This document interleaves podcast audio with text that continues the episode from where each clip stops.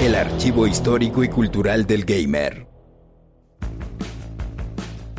La respuesta de Microsoft a Gran Turismo de Sony, una serie de automovilismo y carreras exclusiva para sus consolas. Forza, la primera Xbox había salido al mercado desde finales de 2001, y a pesar de que contaba con buenos títulos de carros como Project Gotham Racing The Bizarre Creations y Need for Speed de Electronic Arts, carecía de un simulador robusto que hiciera frente a la popularidad que Gran Turismo había adquirido desde la primera PlayStation. Las prestaciones tecnológicas estaban, pero el desarrollo tomaría tiempo. Incluso se formó en ese año Turn 10 un estudio completamente nuevo en Redmond, Washington, dedicado a crear el juego. Su equipo de desarrollo empezó con 20 personas encabezadas por el director del estudio y productor del juego, Dan Greenewald, quienes luego de unos meses de trabajo habían logrado un buen simulador. Ahora solo necesitaban hacerlo divertido, por lo que se enfocaron en perfeccionar la física y agregar elementos que añadieran interés, como el coleccionar vehículos conforme progresabas, a lo Pokémon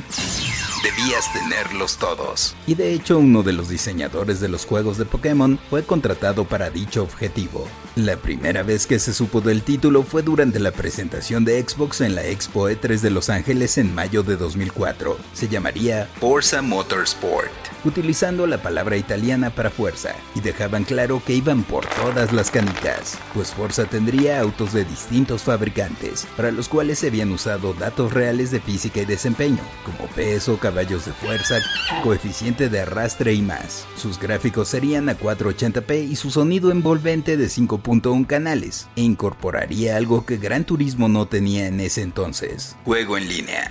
Sí, se podían conectar varias consolas en red para competir localmente pero también sería posible a través de Internet hasta para 8 jugadores con Xbox Live. Y también se dispondría de un editor de imágenes para crear tus propios diseños para tus autos. Gracias al poder de la consola, similar al de una PC de la época, todo eso sería posible. El lanzamiento fue anunciado para diciembre de 2004, pero se retrasaría en tres ocasiones, para que todo quedara perfecto.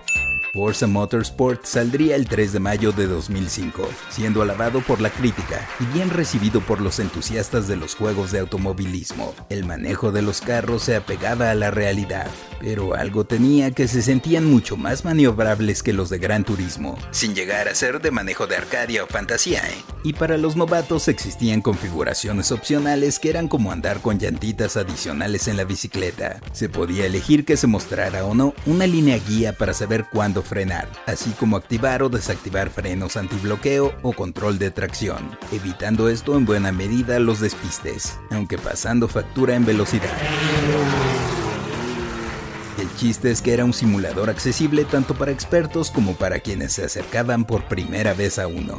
231 autos de 9 categorías se podían obtener iban desde un Honda Civic hasta un F40 de Ferrari o el Audi R8, pudiendo personalizarse no solo en apariencia, sino también en poder y aerodinámica. Mientras Gran Turismo no tenía daño cosmético, Forza sí lo ofrecería.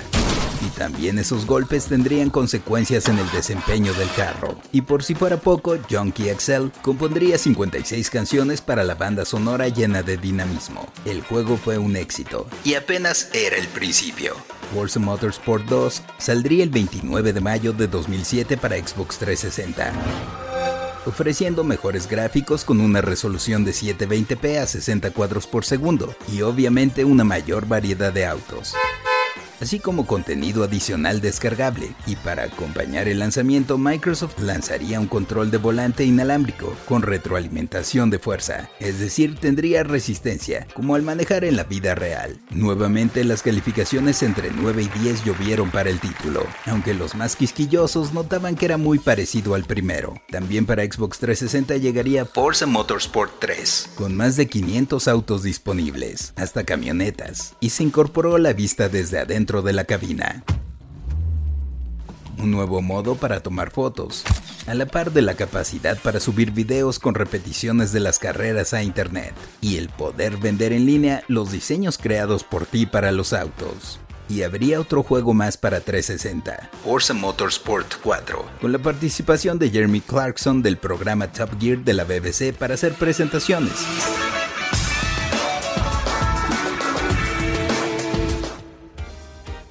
También habría soporte para Kinect, que servía para mirar hacia los costados con el movimiento de la cabeza. En 2012 iniciaría Forza Horizon, una serie alterna, ideal para quienes buscaban una experiencia de carreras pero sin la complejidad de un simulador, aunque no por eso sin cualidades de realismo físico. El título te llevaría a competir en el festival ficticio Horizon, siendo de mundo abierto.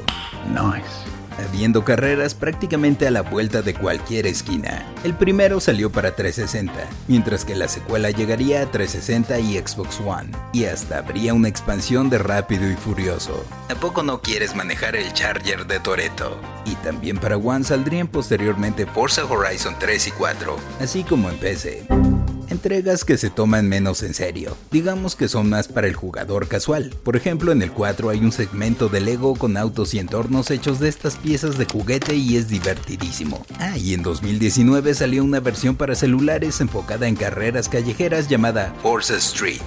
Pero regresando a la serie principal, Forza Motorsport 5 fue juego de lanzamiento de Xbox One el 22 de noviembre de 2013, con colaboración más extensa de los conductores de Top Gear. El número de pistas disminuyó, así como el de autos. Pasó de 500 y tantos a 200, bajo una perspectiva de menos es más, aunque no fue del todo bien recibida. Forza Motorsport 6 saldría en septiembre de 2015 para One y PC, arreglando eso, con 450 carros, 27 pistas, un nuevo modo de historia y varias expansiones, una de Porsche, una de NASCAR y otra de Rápido y Furioso. Finalmente, en octubre de 2017 se lanzaría para One y PC Forza Motorsport 7, que es el pináculo de la serie con 830 autos. Wow. Clima dinámico y conductores personalizables. En Xbox One X, el juego corre con una resolución de 4K a 60 cuadros por segundo, luciendo todo más realista que nunca. Y sí, en 2020 se anunció que hay un nuevo título de la serie en desarrollo, yo soy el Paella y esto fue Random Player. Random Player es un podcast original de Sonoro, disponible en cualquier plataforma donde escuches tus podcasts. Suscríbete en Spotify y comparte este episodio con tus amigos. Yo soy el Paella y esto fue Random Player. Random Player.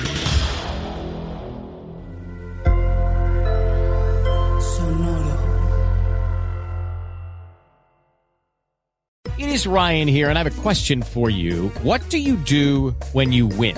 Like, are you a fist pumper?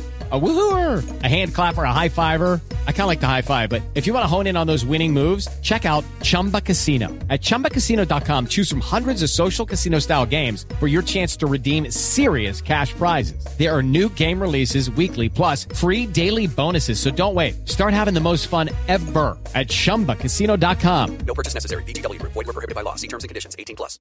Save big money when you start your next project today at Menards. Convert your current recess lighting with energy saving LED downlights from Fight Electric. They're bright and install easily in just minutes. They also go from regular lighting to nightlight mode with just a simple flip of a switch. Save big on all Fight lighting products now at Menards. Shop our lighting options today in store and on Menards.com.